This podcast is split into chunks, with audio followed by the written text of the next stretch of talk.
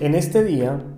quiero dejarte algunas preguntas en tu mente y te invito a que tomes un momento para pensar en esas preguntas.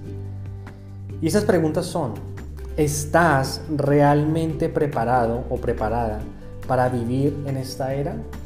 ¿O toda la preparación que tienes, toda la estructura mental que tienes es para vivir en una era que ya no existe, que ya pasó,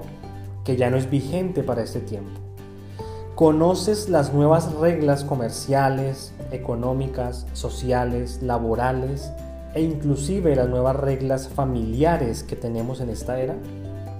¿Estás preparado para vivir en un mundo donde los negocios, las empresas, la economía gira en torno a la información?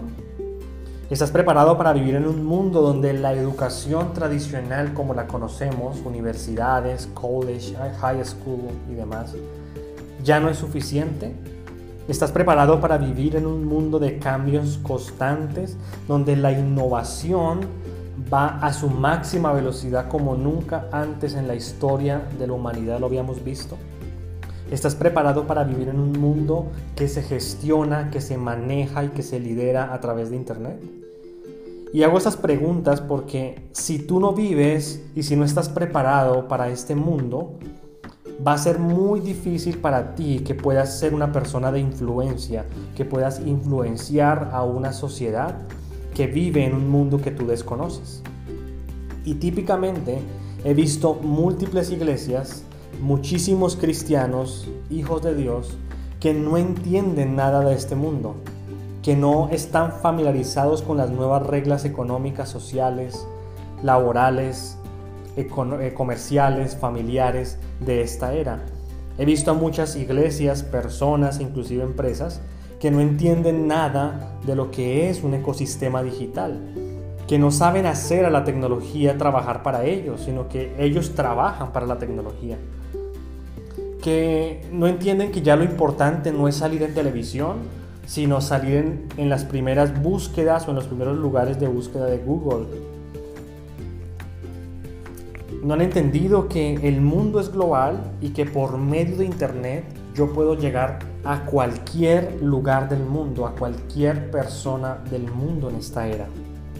¿Y saben qué es lo que más me frustra a mí particularmente como persona, como hijo de Dios? Me, genera cierta incomodidad el pensar y el ver que el mal tiene clarísimo en qué mundo vive y usa ese conocimiento y todas las herramientas para cumplir con todo su cometido y con todas sus misiones en contra del bien. Y mientras tanto, los cristianos, los creyentes, los que amamos a Dios, estamos quietos, estamos paralizados, creyendo que entender las nuevas reglas de este mundo es pecado y no hacemos nada para utilizarlas en favor de Dios en favor del bien, en favor de los valores, de los principios, de todas las bendiciones que Dios tiene para nosotros. Yo les invito a todos ustedes que reflexionemos por un momento